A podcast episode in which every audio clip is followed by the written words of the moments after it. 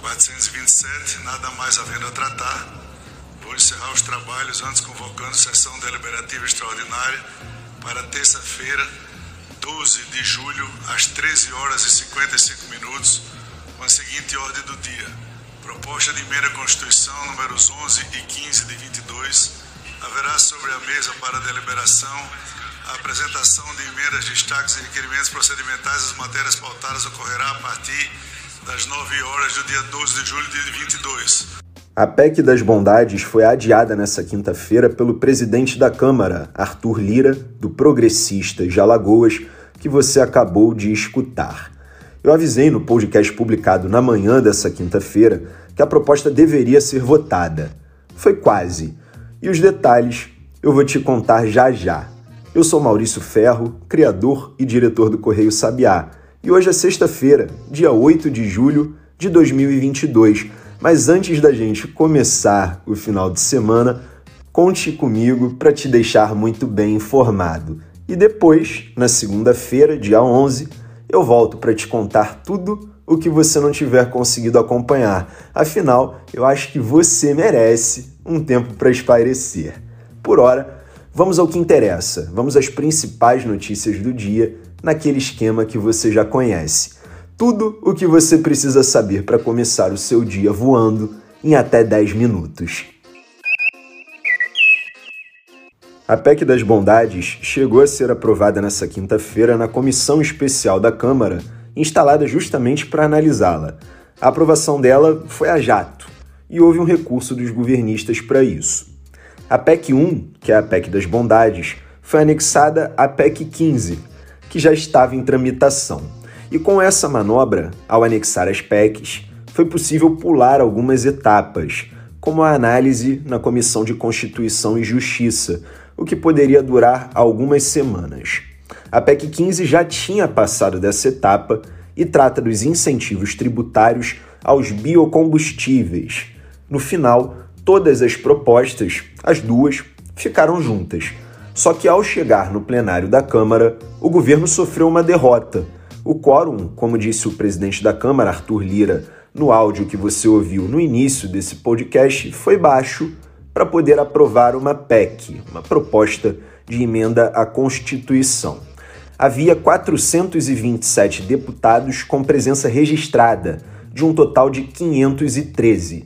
E como a aprovação de uma PEC é mais difícil do que um simples projeto, ela precisa de 3 quintos dos congressistas em dois turnos de votações, o Lira achou arriscado, como ele próprio falou, colocar o texto para ser votado. Ficou para terça-feira da semana que vem, dia 12. E se você quiser saber mais detalhes, por exemplo, de quanto vai custar cada benefício, detalhes sobre a tramitação, se quiser ver a íntegra das propostas, tá tudo numa reportagem mega completa, me arrisco a dizer que é a mais completa de todas, publicada no nosso site. É só você entrar lá www.correiosabiá.com.br. E agora a gente sai um pouco da Câmara e vai até o Senado, ali do lado. Isso porque o senador Marcos Duval, do Podemos do Espírito Santo, afirmou numa entrevista gravada ao Estadão para o repórter Daniel Vetterman, grande amigo, que recebeu 50 milhões em emendas por ter apoiado a eleição do atual presidente do Senado, Rodrigo Pacheco, do PSD de Minas Gerais, para o cargo, ou seja, para o cargo de presidente do Senado. De acordo com o senador, com Marcos Duval, o Pacheco deu essa quantia a ele como sinal de gratidão, palavras dele próprio, pelo apoio. O problema é que a lei diz que a distribuição dos recursos precisa ser igualitária e impessoal.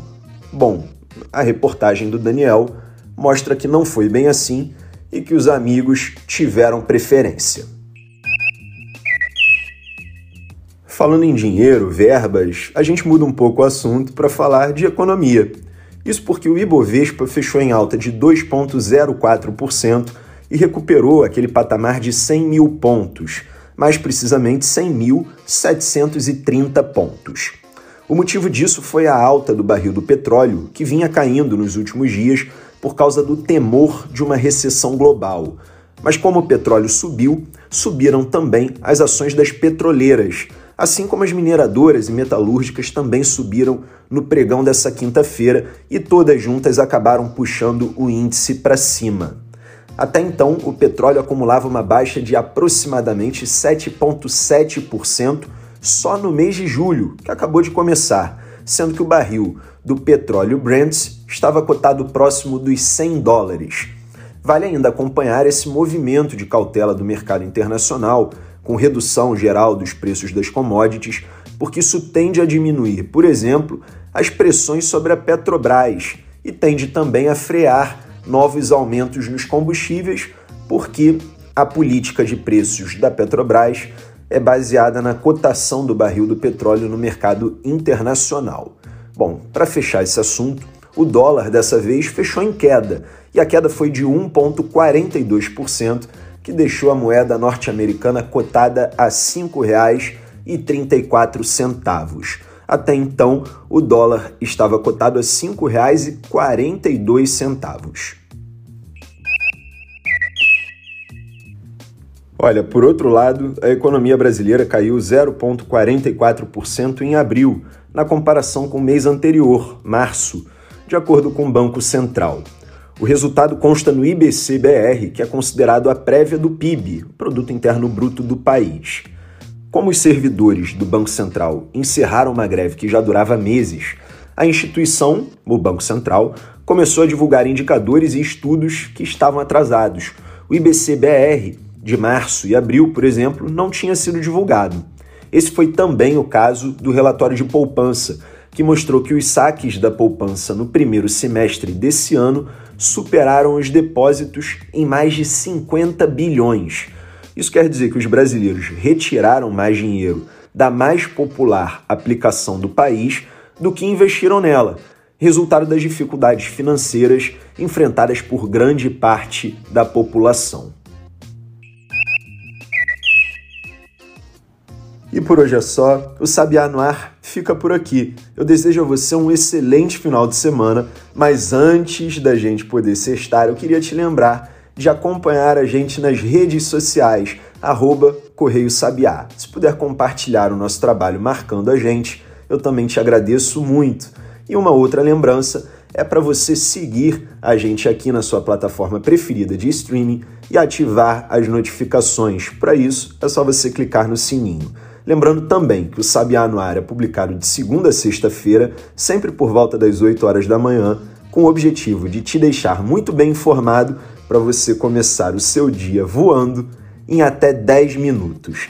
Quem faz o roteiro e a apresentação diariamente desse podcast sou eu, Maurício Ferro, criador e diretor do Correio Sabiá. Quem também faz diariamente a edição dos áudios é a Bia Brito. Bom, como amanhã é sábado e depois é domingo, eu desejo a você mais uma vez um excelente final de semana e eu lembro a você que na segunda a gente volta para contar tudo o que você perdeu nesses dias. Eu espero você lá.